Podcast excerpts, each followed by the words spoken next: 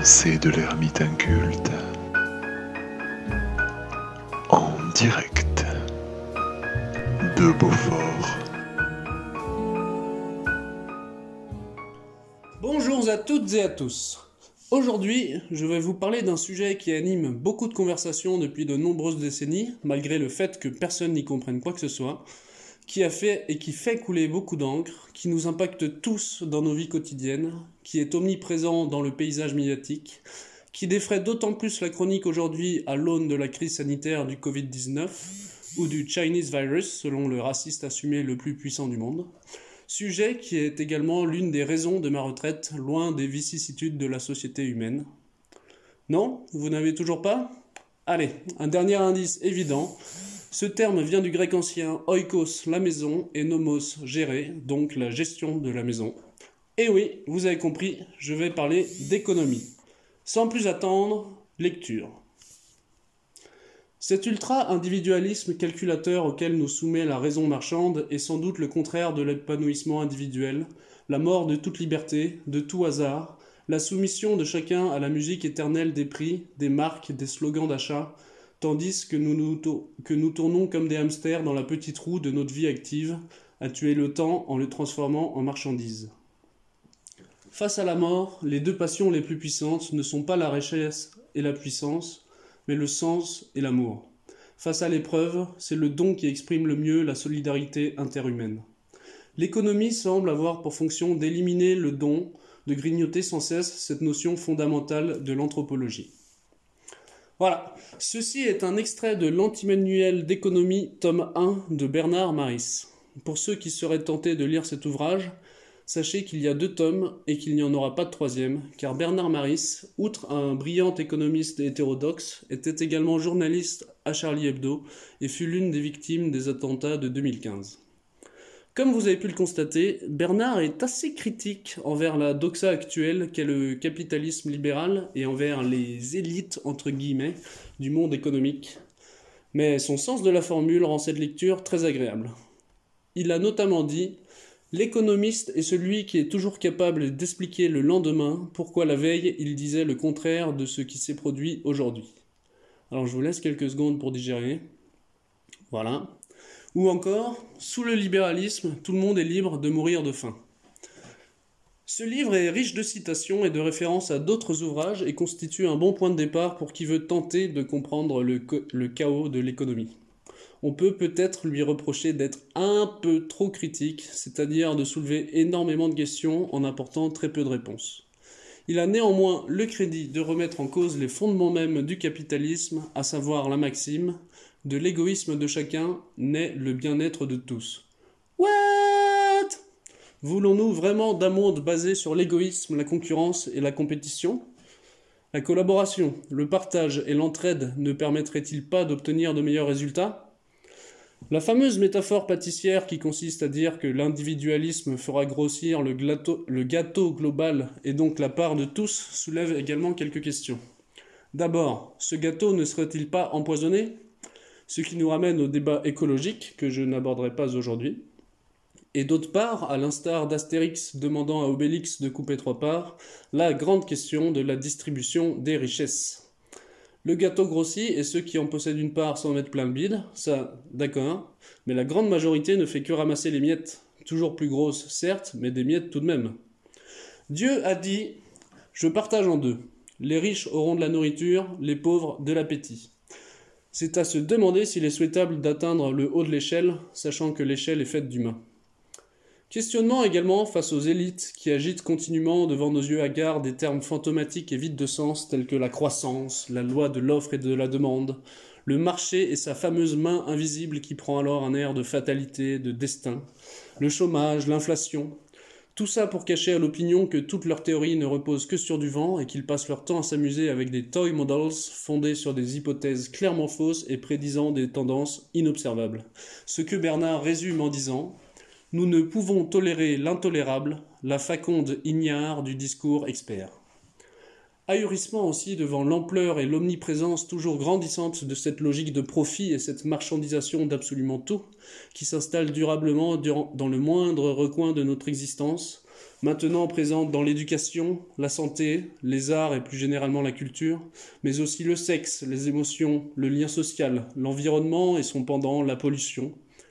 Je ne peux penser éventuellement qu'à un unique et irrésistible bastion de résistance que constitue la religion. Et encore, me direz-vous. Quelqu'un de plus instruit, et de plus sage que moi a dit un jour Aujourd'hui, nous connaissons le prix de tout et la valeur de rien.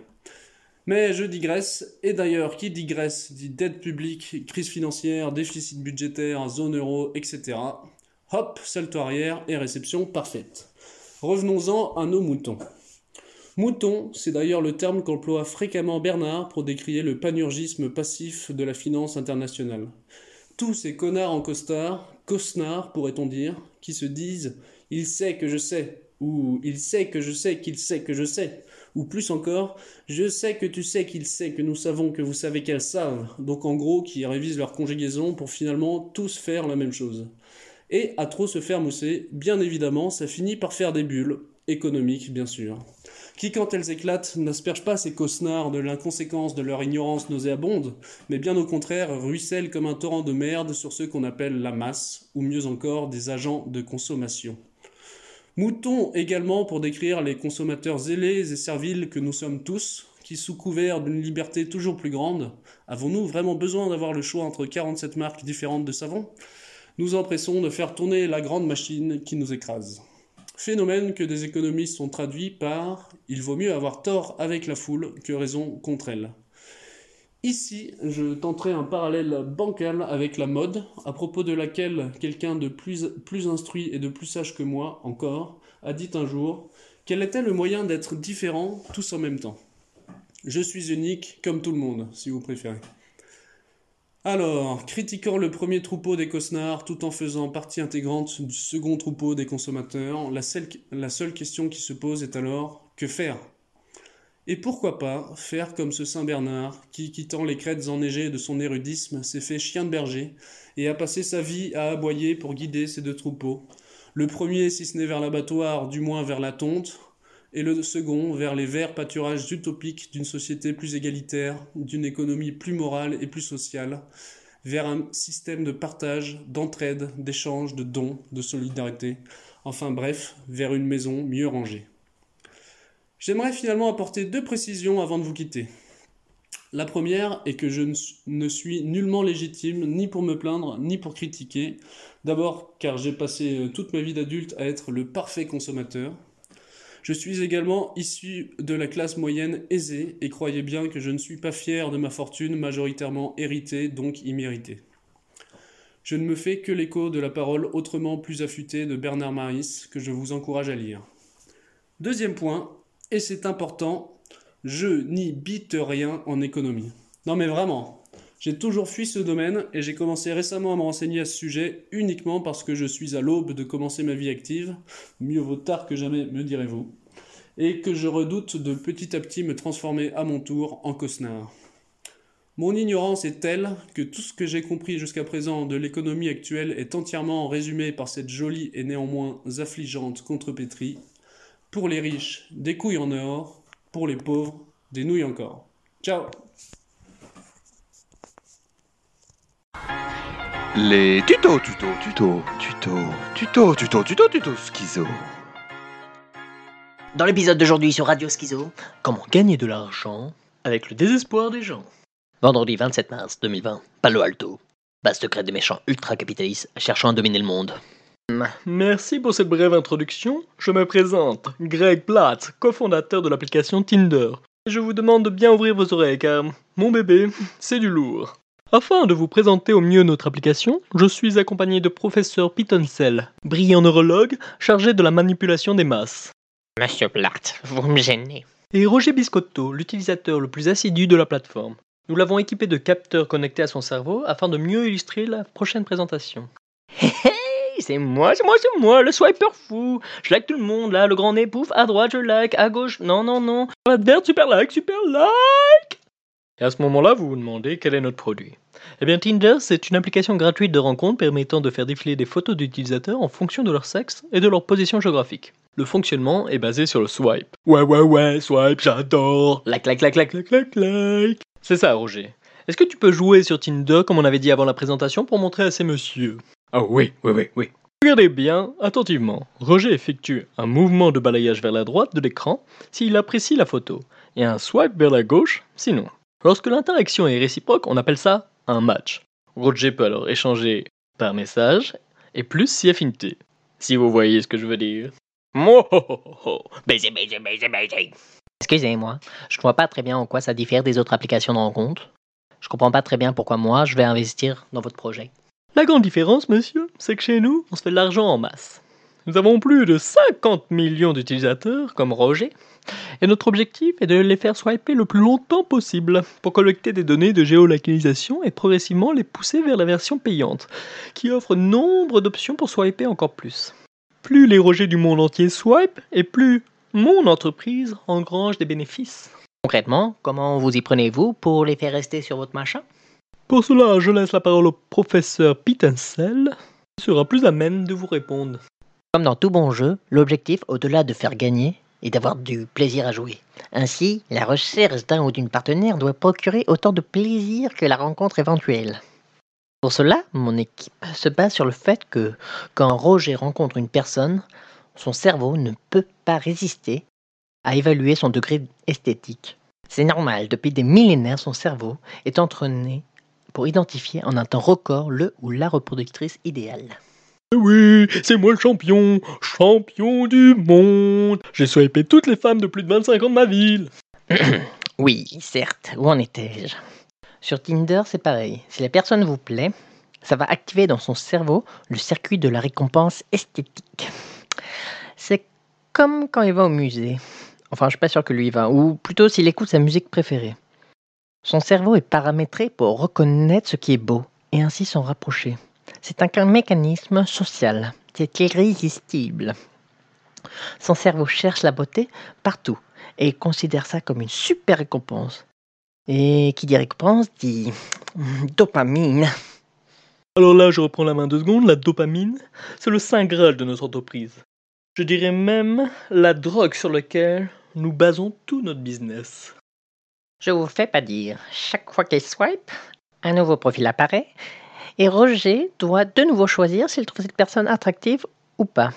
C'est du hasard et c'est le principe de la récompense aléatoire. Découvert par un confrère, le psychologue américain Burrus Frederick Skinner, qui a étudié le comportement des souris grâce à sa célèbre boîte, la, boîte de Skinner. Dans cette boîte, la souris appuie sur un bouton qui distribue la nourriture. Skinner a découvert que si la nourriture n'est pas distribuée à chaque fois, la souris actionne le bouton encore plus souvent. Sur Tinder, c'est exactement pareil. Le caractère aléatoire de la récompense esthétique agit comme un renforcement positif, poussant Roger à swiper encore et encore. C'est le principe de la machine à sous, où même quand tu gagnes, tu veux rejouer pour voir si tu gagnes de nouveau. Moi, je comprends rien à ce qui est dit, mais les machines à sous, j'aime ça. Quand je joue, je gagne tout le temps. Je suis un champion. Pour être sûr d'activer le circuit de la récompense esthétique, Tinder évalue sa désirabilité à son insu. Vous voulez dire que vous classifiez les gens? Une note, un truc comme ça? Sont-ils au courant? Bien sûr que non, voyons. Nous sommes les méchants. Cette évaluation a été basée pendant des années sur le principe de l'Elo-score, un système inventé par le professeur de physique Arpad Elot pour faire s'affronter des joueurs d'échecs de même niveau. Sur Tinder, sa note évolue selon ses performances. Plus il a de likes, plus sa note est élevée. Je like, like, like, like, je like tout le monde. Pim, pim, pim, pim, pim, pim.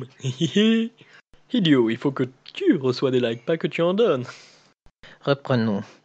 Contrairement aux autres sites de rencontres, où Roger peut consulter tous les autres profils, sur notre application, il ne voit que ce que l'algorithme que j'ai confectionné sélectionne pour lui en fonction de son score. Pour le motiver davantage à rester connecté, Tinder va faire apparaître de temps en temps des profils avec une note beaucoup plus élevée que la sienne. On appelle ça, dans notre jargon, des avions de chasse, des ovnis, des missiles. Appelez ça comme vous voulez, mais dorénavant, Roger pense faire partie de la cour des grands. Il se dit qu'il a une chance, mais c'est juste impossible, car il les voit, mais eux ne les voient jamais, avec sa note toute nulle. Euh, ça pas l'air cool. Je reprends la main pour finir. Plus Roger swipe, plus la dopamine est sécrétée, et plus il a envie de swiper. Il n'arrive pas à arrêter, car contrairement à l'appétit, fait que quand il a suffisamment mangé, il n'a plus faim, le système dopa-énergie, lui, ne possède aucun mécanisme de satiété. Swiper devient une activité sans fin, car insatiable. Après de nombreuses heures d'utilisation, son cerveau opère même un raccourci, et ce n'est plus l'apparition de la photo, mais le geste qui va provoquer l'afflux de dopamine. Et la dopamine, c'est bien. C'est pour ça qu'il continue à swiper, même si cette chatte sont ses rendez-vous sordides, et qu'il a complètement perdu l'espoir en humanité. Pour conclure, je vous dirai cette petite phrase. Tinder, c'est l'art de gruger les cerveaux en leur faisant miroiter quelques minutes d'amour pour que finalement ils passent toute leur soirée à swiper. Et si vous avez aimé cet épisode de Skido Tuto, je vous conseille de vous abonner sur la chaîne YouTube Dopamine.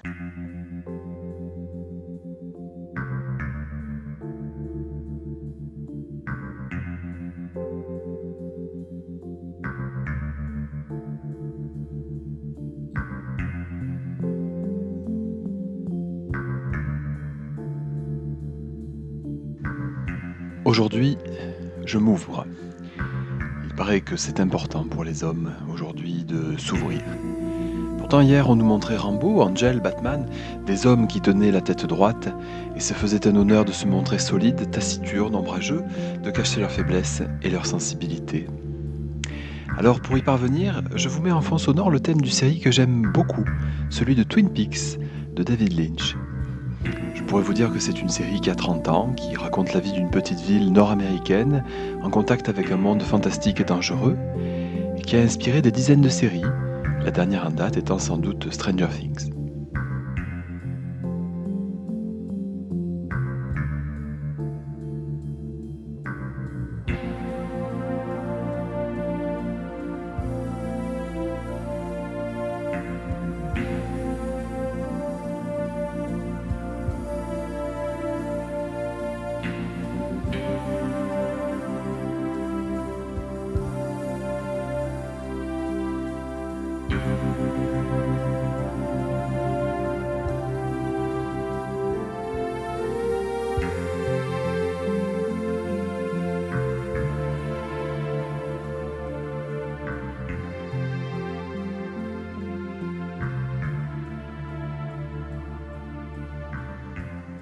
Fait la force de Twin Peaks, ce n'est pas son jeu d'acteur, parfois un peu maladroit, mais bien sa musique, composée par le jazzman Angelo Badalamenti, qui a notamment composé la bande son de Mulholland Drive ou d'un long dimanche de fiançailles.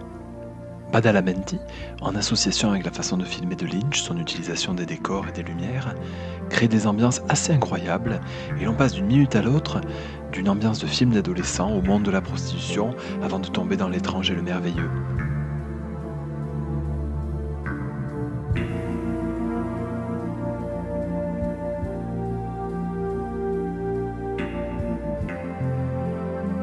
Mais en vérité, ce qui me touche avec Twin Peaks, c'est la façon dont je l'ai regardé.